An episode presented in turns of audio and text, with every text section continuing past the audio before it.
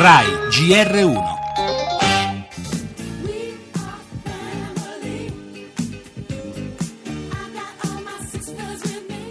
Il 30 gennaio decine di migliaia di famiglie si ritroveranno a Roma per un'iniziativa che non è un'iniziativa contro qualcuno o contro qualcosa, è un'iniziativa per difendere i nostri figli, a difesa della famiglia.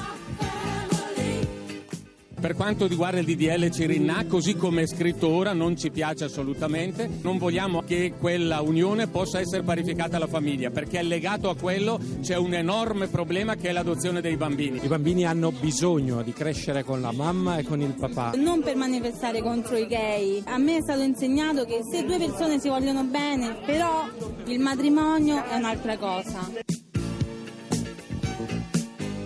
Dire il vero non va il disegno di legge Cirinà per intero. Sì ai diritti dei conviventi, alle convivenze stabili, no ai matrimoni, no alle adozioni, ma questo vuol dire anche no ai simili matrimoni e no alle simili adozioni. Non ci occorrono mediazioni da azzeccagarbugli.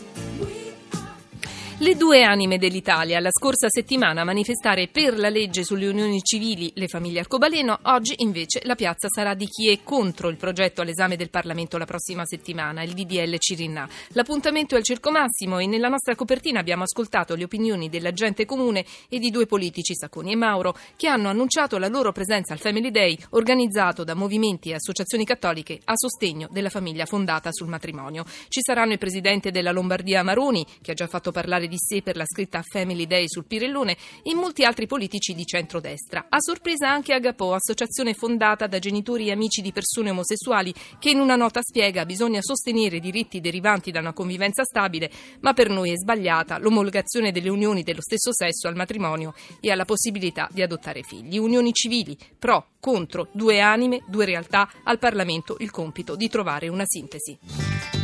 Ancora nel nostro giornale il vertice Renzi-Merkel su immigrazione ed economia, crescita, secondo Standard Poor's l'Italia vede la fine del tunnel, Padova nell'anno della svolta e la Grecia si appresta a varare tra la protesta generale una riforma delle pensioni lacrime e sangue, nostra intervista al ministro del lavoro di Atene.